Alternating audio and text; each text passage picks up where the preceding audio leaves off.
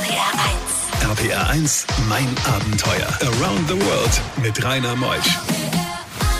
Einen schönen guten Morgen. Heute ist der letzte Sonntag des Jahres 2019. Wir beenden dann auch die Serie Mein Abenteuer für dieses Jahr und bereiten uns schon auf 52 spannende Sendungen im kommenden Jahr vor. Schön, dass ihr alle wieder dabei seid und Alexandra habe ich mir eingeladen. Alexandra Lattek, ja, ein großer Name. Was es damit auf sich hat, erfahrt ihr gleich. Sie war lange Zeit in Indien, insgesamt 16 Monate und da gibt es eine Menge zu erzählen und das machen wir bis 12. RPR1 Mein Abenteuer wird präsentiert von den Octopus Online Auktionen. Hier bestimmst du den Preis für deinen Deal. Mehr auf octopus.com. RPR1, das Original.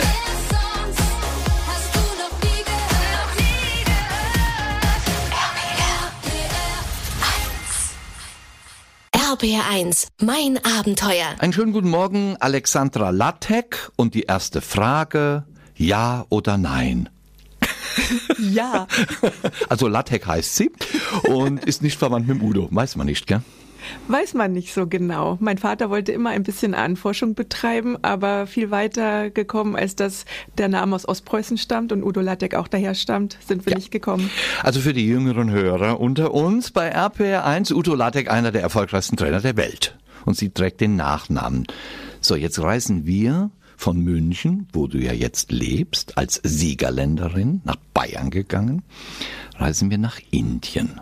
Tja, hätte ja auch Mallorca sein können. Es hätte auch Mallorca sein können, tatsächlich. Fand ich aber nicht so spannend. Ich wollte einfach mal raus aus meinen alten Mustern, raus aus dem Job und hatte mich bei meiner ersten Reise 2006 schon irgendwie in Indien verguckt, obwohl das Land mir großen Respekt eingeflößt hat.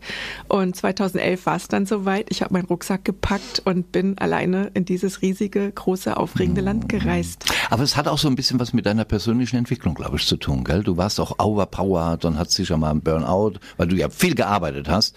Das hing doch damit auch zusammen, gell? Ja, tatsächlich. Ich habe lange Zeit in einem Großkonzern gearbeitet als Redenschreiberin in einem DAX-Konzern in München. Das war tatsächlich sehr herausfordernd, sehr anstrengend, auch sehr spannend. Aber ich habe gedacht, es gibt noch irgendwie was anderes und ich muss jetzt einfach mal raus aus dem Job, raus aus München. Und bevor ich was Neues anfange, habe ich mir gedacht, ich muss jetzt mein Ticket buchen. Ich hatte schon wieder ein Vorstellungsgespräch bei einem Großkonzern und das hat mir eine Schlinge um den Hals gelegt. Und vor dem zweiten Gespräch bin ich in ein Reisebüro gegangen und habe mir ein Flugticket gekauft Nein. nach Südindien und habe beschlossen, das ist jetzt der Zeitpunkt, wo ich einfach diesen Traum verwirklichen muss. Ein paar Monate ohne Netz und ohne Boden und ohne Plan durch Indien zu reisen. Das heißt nicht vorher ein Hotel gebucht, einfach mal los. Fast. Ich habe mir ein kleines Sicherheitsnetz geschaffen. Ich äh, praktiziere Yoga und bin auch sehr affin äh, für solche Geschichten und hatte zunächst äh, mir überlegt, ich möchte ein paar Wochen in einen Yoga-Ashram gehen. Das hatte ich äh, mir tatsächlich schon von Deutschland aus organisiert und äh, habe dann da mich langsam an das Land rantasten können.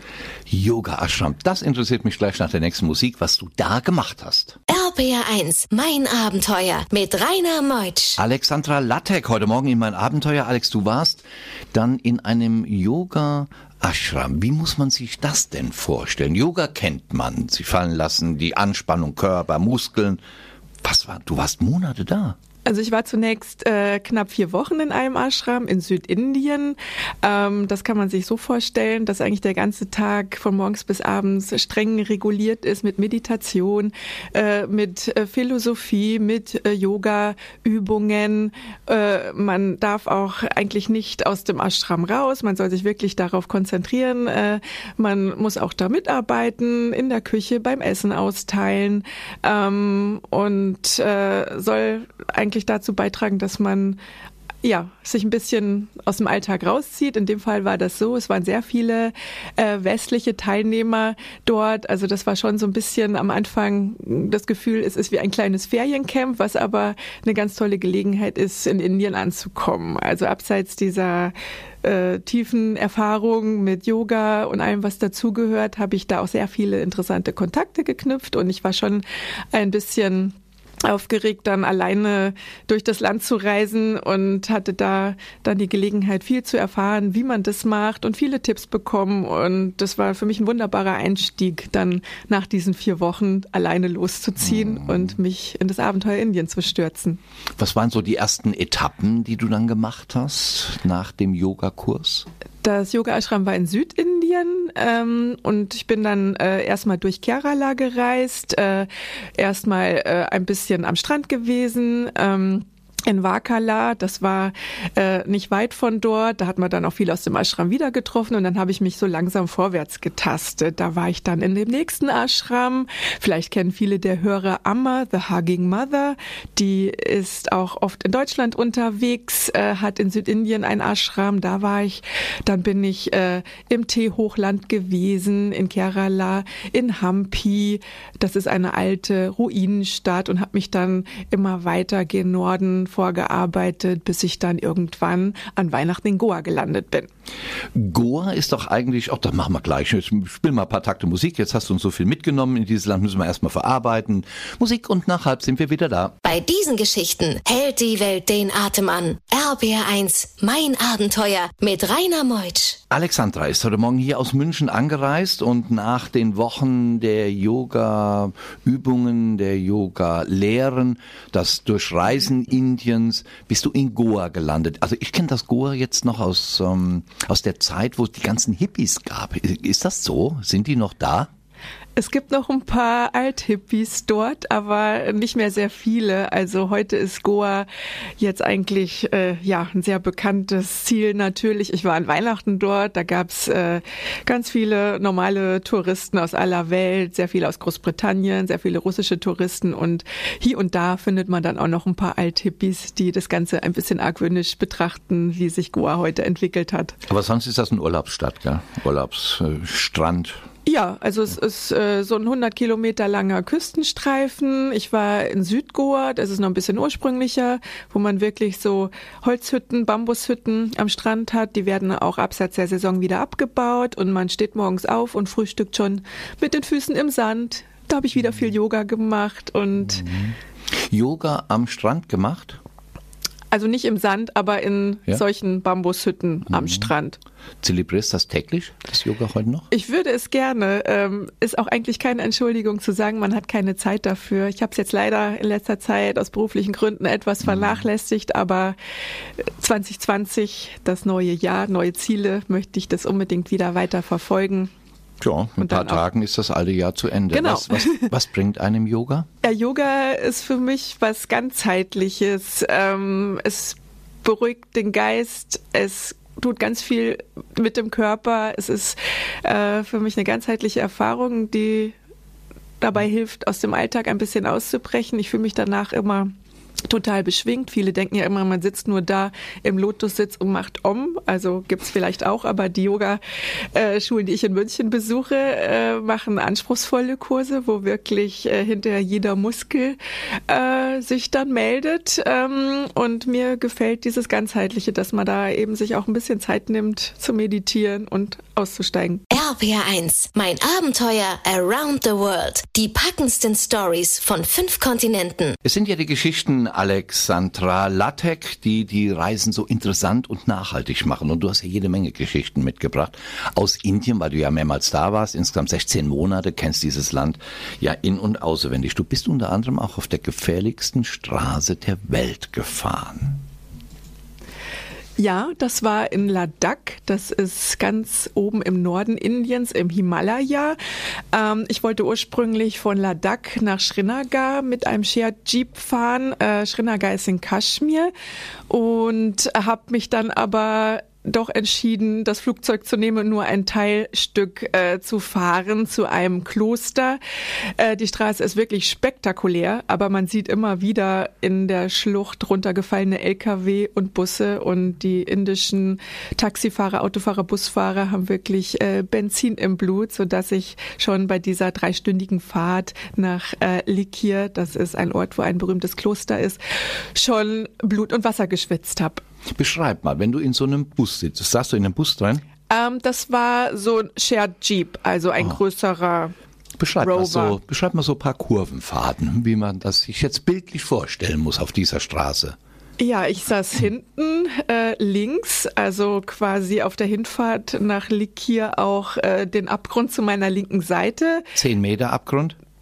Ja, ein bisschen mehr.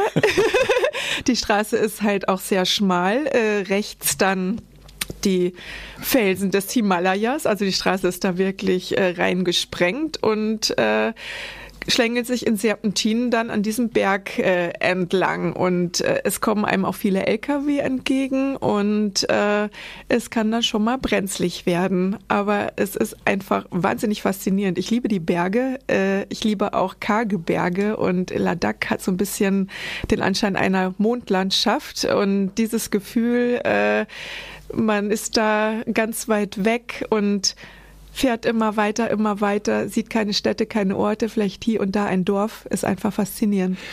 Indien von Alexandra Ladek. Man kann ihr auch folgen auf dem Reiseblog Traveling the World. Das sind Stories, die sie macht. Und irgendwann kommt auch mal ein Buch. Und gleich nach elf gehen wir in die Stadt des Todes. Wo die ist, das erfahrt ihr gleich nach den Nachrichten. RPR 1. RPR 1, mein Abenteuer. Around the World mit Rainer Meusch. Heute Morgen zu Gast in mein Abenteuer am letzten Sonntag des Jahres habe ich mir Alexandra Lattek eingeladen. Sie hat 16 Monate in Indien verbracht und hat natürlich viele Geschichten mitgebracht. Und so beschließt man dann ein Jahr. Man konzentriert sich auf ein Land. Wir hatten ja in diesem Jahr sehr, sehr viele Weltreisende mit in mein Abenteuer gehabt. Aber sie konzentriert sich auf Indien, das Volk, 1,4 Milliarden Menschen leben dort in diesem gigantischen Land und gleich kommen wir in die Stadt des Todes, wo die ist und was da passiert, erfahrt ihr gleich. RPR1 Mein Abenteuer wird präsentiert von den Octopus Online Auktionen. Hier bestimmst du den Preis für deinen Deal. Mehr auf octopus.com. RPR1, das Original.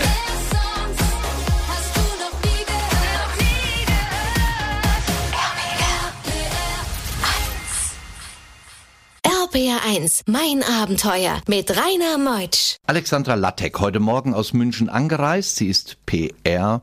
Dame, sie schreibt Reden, sie macht viel im Social Media, hat einen eigenen Reiseblog. Sie ist PR-Redakteurin und äh, Managerin, Autorin, also vieles und vor allen Dingen ein netter Mensch. Sitzt heute Morgen mir gegenüber und wir versuchen dann das Weihnachtsgepäck, äh, Gebäck und die Kuchen und das gute Essen uns abzugewöhnen und mit guten Vorsätzen ins neue Jahr zu gehen. Was ist eigentlich dein guter Vorsatz fürs neue Jahr, Alexandra? Mein guter Vorsatz fürs neue Jahr. Ich sag mal jedes Jahr ein bisschen mehr loslassen und einfach äh, mit dem Flow gehen und mein guter Vorsatz wird hoffentlich dieses Jahr endlich umgesetzt. Ah, ich sag mir das auch immer. Mehr Zeit für mich. Aber, aber, aber. Man ist in so einem Fluss drin. Ne? Aber jeder ist eines eigenen Glückes Schmied, würde jetzt meine Mutter wieder sagen. Es liegt immer an einem selbst, was man macht. Stimmt auch. Ne? Somit gehen wir jetzt mal in die Stadt des Todes. Du bist in Indien und wolltest unbedingt dann nach Varanasi. Das ist die Stadt des Todes. Warum heißt sie so? Varanasi heißt die Stadt des Todes, weil im Hinduismus glaubt man ja an Wiedergeburt und äh, jeder gläubige Hindu äh, muss einmal im Leben nach Varanasi und viele Hindus äh, gehen zum Sterben nach Varanasi. Es gibt dort viele Hospize und ähm, es hat viel mit dem Heiligen Ganges zu tun, der dort durchfließt und man sieht da viele Krematorien am Fluss äh, und es ist wirklich sehr speziell. Äh, die Menschen werden dort äh, verbrannt. Ähm, und ähm, man kommt gar nicht umhin, dem beizuwohnen. Und das ist schon eine ganz spezielle Stimmung. Und man hat mich auch gefragt, als ich von Rishikesh beschlossen habe, Varanasi ist meine letzte Station, bevor ich wieder nach Deutschland zurückfliege, willst du wirklich deine mehrmonatige Indienreise beenden in der Stadt des Todes? Das hat mich schon nachdenklich gemacht. Aber ich habe es nie bereut. Ich war inzwischen sogar noch zwei weitere Male dort, weil es einfach eine ganz lebendige Stadt ist. Klingt paradox, ist aber so. RBR1, mein Abenteuer. Alexander, du hast so eine wunderschöne Art, äh, Dinge auszudrücken. Du hast uns gerade eben mit nach Varanasi genommen, diese Stadt des Todes, wo du sagst, es ist eine lebendige Stadt. Leben und Sterben liegen ja beim Hinduismus ganz nah beieinander. Und das ist ja eine Religion, die äh, auch Völker verbindend. Dann ist, du hast viel davon gelernt. Es ging dann auch mal mit dem Zug Von Kalkutta nach Rajasthan. Erstmal Kalkutta. Wie hast du diese Stadt erlebt? Kalkutta ist eine unglaublich verrückte Stadt, vor der ich auch ein bisschen Angst hatte. Man hat immer so das Bild, die Menschen sterben auf der Straße, äh, gehen im, äh, im Autoverkehr äh, unter. Es gibt dort immer noch äh, menschliche Rikschas in Anführungszeichen, also Man-Rikschas heißen die im Englischen, wo äh, kleine Holzkarren äh, von Menschen gezogen werden. Und man denkt natürlich immer an Mutter Teresa und das Elend und Lepra. Also ganz so krass äh, ist es heute nicht mehr. Kalkutta hat mehrere Gesichter. Kalkutta hat auch ein äh, schickes äh, Gesicht, wo es äh, tolle Restaurants und Cafés gibt und tolle Buchläden. Und dann gibt's aber auch das wuselige Kalkutta, wo man tatsächlich ähm, Menschen äh, sieht, die auf der Straße leben, unter Planen, unter Wellblechdächern, äh, die eigentlich nichts anderes machen, als darauf warten, dass der Tag umgeht. Die sitzen sich gegenseitig entlausen und äh, denen das Elend aus den Augen äh, gesprungen kommt. Ähm, dann gibt es da viel Spirituelles. Es gibt äh, unter der großen Brücke, die zum Bahnhof führt, einen großen Blumenmarkt, wo man sich Blumen kauft, um damit in den Tempel zu gehen. Es ist eine unglaublich wuselige, lebendige Stadt. Ähm, man ist da völlig äh, perplex und weiß eigentlich gar nicht mehr, wie man diese Stadt definieren soll. Wie hast du denn eine Straßenseite überqueren können? Ähm, das fand ich in Südostasien immer viel schwieriger als in Indien. Ähm, ich habe mich dann schon auch gerne mal ein paar Einheimischen dann an die Fersen geheftet. Oder wenn die gesehen haben, dass man vielleicht äh, ein bisschen zögerlich guckt, dann haben die einen auch gerne mal mitgenommen. Aber hm, ist schon gefährlich, gell? Ja. Immer aufpassen. Bei diesen Geschichten hält die Welt den Atem an. RBR1, mein Abenteuer mit Rainer Meutsch. Rajasthan, das Land der Maharajas, hast du natürlich besucht. Bist du erstmal mit dem Zug hier von Kalkutta runtergefahren? Äh, der Zug war sicher für dich zweite Klasse, gell? Du bist ja so eine Travelerin, die dann Geld spart und dann mitten im Volk reist. Äh, nicht ganz. Also das indische Zugsystem ist völlig undurchsichtig. Es gibt da äh, bestimmt fünf, sechs Klassen. Also ich fahre da schon die etwas bessere Klasse in Anführungszeichen, wo man auch reservieren muss. Das nennt sich AC2-Tier. Ähm, da gibt's dann auch äh, einen Ventilator oder Klimaanlage. Und ähm, diese Reise äh, war sehr lang, aber ich wollte unbedingt in Bodh Gaya noch einen Stopp machen. Ähm, und da habe ich dann beschlossen, ich möchte das mit dem Zug machen. Und Zugfahren in Indien ist ein Abenteuer. Man kommt dort mit Leuten in Kontakt und sieht die Landschaft äh, am Zugfenster vorbeiziehen, aber vor allem dieses mit den Menschen in Kontakt kommen ist einfach ganz anders als hier in Deutschland. Und die Maharajas, haben die sich eine gute Gegend ausgesucht, wo sie lebten in Rajasthan? Äh, die Gegend ist sehr karg. Rajasthan ist größtenteils Wüste, aber das ist so ein bisschen das Faszinierende. Die haben sich ihre Paläste so gebaut, wie man sich das aus Tausend und einer Nacht vorstellt. Ähm, und das fügt sich da ganz wunderbar ins Landschaftsbild ein und ich liebe Rajasthan. Was sollte man noch gesehen haben, wenn man nach Indien reist, in dieses gigantisch große Land?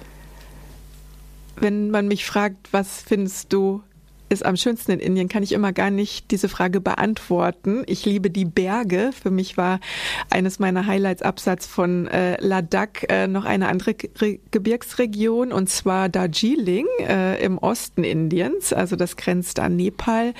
Äh, Darjeeling kennt eigentlich jeder vom Darjeeling-Tee und es gibt auch heute dort immer noch Teeplantagen. Äh, eine ganz andere Erfahrung, weil dort äh, ein großer buddhistischer Einfluss herrscht. Ähm, das ist ganz anders als in vielen anderen Teilen Indiens.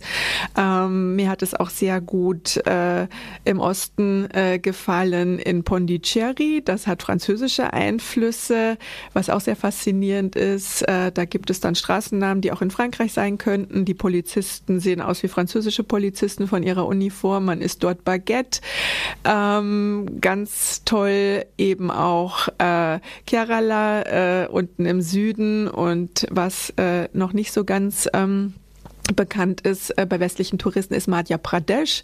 Das ist das äh, Herz Indiens, weil ganz in der Mitte und hat auch ganz wunderbare Ecken zum Erkunden. RPR1, mein Abenteuer around the world. Die packendsten Stories von fünf Kontinenten. Alexandra Lattek, heute Morgen aus München angereist, nahm uns mit nach Indien. Wir könnten jetzt noch viel erzählen, aber du hast ja auch einen eigenen Blog. Was steht denn da alles drin?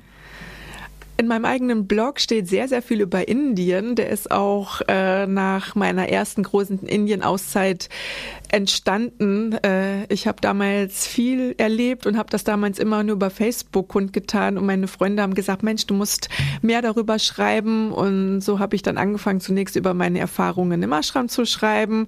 Und das hat sich dann immer weiter äh, fortgeführt. Ähm, ich bin dann auch tatsächlich äh, beruflich dadurch äh, an ins Bloggen äh, weitergekommen, habe für Unternehmensblogs geschrieben, beziehungsweise schreibe es immer noch äh, für den Reiseblog des Flughafen Münchens äh, zum Beispiel. Und inzwischen findet man auch äh, Geschichten über Reisen in Europa und andere Ziele der Welt. Ich schreibe auch über Yoga, ich schreibe auch über Bücher, aber Indien ist schon nach wie vor der große Fokus. Wann geht's wieder nach Indien?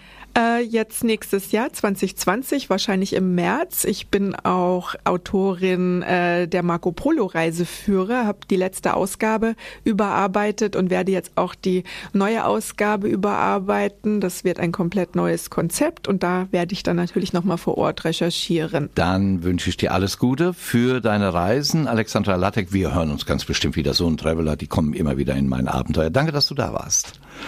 Das war Alexandra und nächste Woche kommt Anja Knorr aus Berlin. Auch wieder so ein interessanter Name, Knorr. Ähm, 14 Jahre ist sie um die Welt gereist und sie wohnte in einem Van. Sie reist alleine, ist ein äh, Happy Backpacker. Was das wieder ist, das erfahren wir auch im nächsten Jahr, denn die nächste Sendung ist im nächsten Jahr. Also spannende Geschichten warten auch 2020 auf uns. Wir beschließen jetzt das Jahr 1919. 2019. Äh, Und ähm, Ingo, der lacht schon hier, gell? der freut sich jetzt nach Weihnachten äh, die Mittagspause gleich mit mir zu verbringen bei einem Glas Wasser, weil wir müssen jetzt mal abspecken. Ja, da ist mein Techniker, der hat 52 Sendungen mit mir gemacht. Da bin ich wirklich sehr glücklich, so ein Team zu haben. Wir hatten tolle Abenteuer, wir haben die ganze Welt bereist. Es fehlen immer noch viele Ecken, aber damit könnt ihr euch ja bewerben, wenn ihr Gast in mein Abenteuer sein wollt. Schreibt mir einfach eine E-Mail mein.abenteuer@rpr1.de. Die letzten Flecken Flecken der Erde werden wir auch noch erkunden in mein Abenteuer. Also mein Punkt Abenteuer at rpr1.de. Würde mich freuen, wenn ich mit euch eine Sendung machen darf. Auf jeden Fall machen wir nächstes Jahr wieder 52 Mal mein Abenteuer rund um die Welt. Dann wünsche ich euch jetzt einen guten Jahresübergang. Danke, dass ihr dabei wart, all die ganze schöne Zeit und wir hören uns wieder am 5. Januar. Tschüss sagt man Happy New Year jetzt schon vorher, weiß ich gar nicht. Ich wünsche euch jedenfalls einen guten Jahresübergang, guten Rutsch. Sehr gut. Tschüss.